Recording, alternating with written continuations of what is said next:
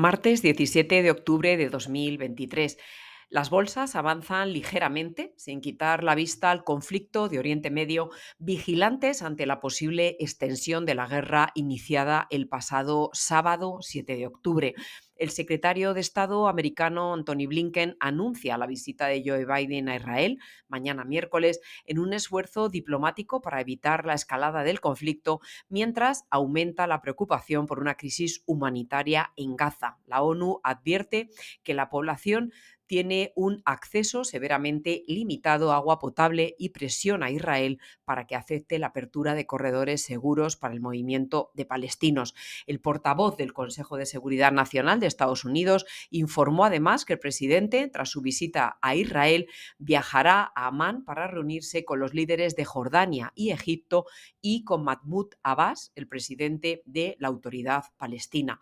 Mientras, el canciller alemán Olaf Scholz visitará hoy Israel antes de partir a Egipto después de su reunión con el rey Abdalá de Jordania en Berlín con la intención de mediar también en la resolución de la guerra.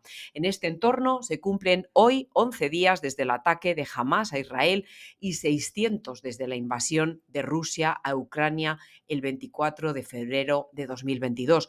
El aumento de los precios de la energía se confirma ahora como uno de los principales obstáculos para el escenario de tipos que barajan los bancos centrales. Si bien los precios del petróleo siguen contenidos, el Brent cotiza a 89,60 dólares barril y el West Texas a 85. En cuanto al gas natural, los precios han caído más de un 10%.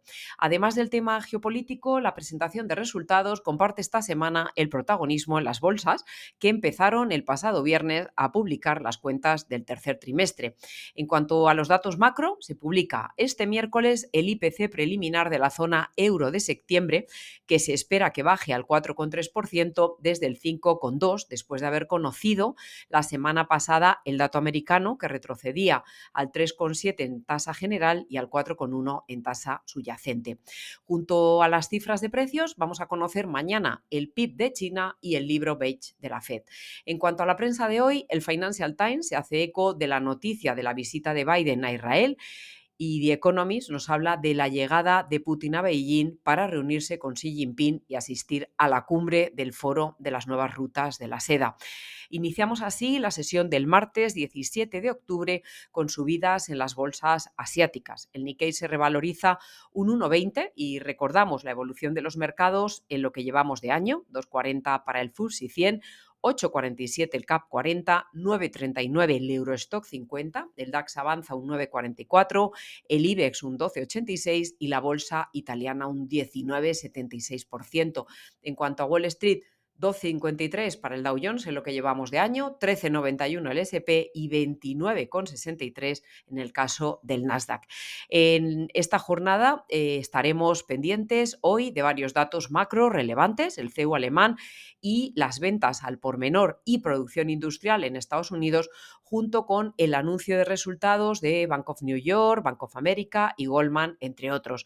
Además, se celebra la reunión del ECOFIN y varios banqueros centrales harán declaraciones de las que los mercados estarán muy atentos. El euro cotiza hoy a 1,05 dólares, cayendo alrededor de un 6% desde mediados de julio. La fortaleza del mercado americano ha ayudado a impulsar su divisa, mientras que los crecientes temores de recesión en Alemania y la debilidad del crecimiento en Europa han lastrado al euro. Por su parte, el mercado de bonos eh, tenemos esta mañana al Bund en el 2,78, al 10 años español al 3,93 y al americano al 4,756%. Muchas gracias y feliz semana.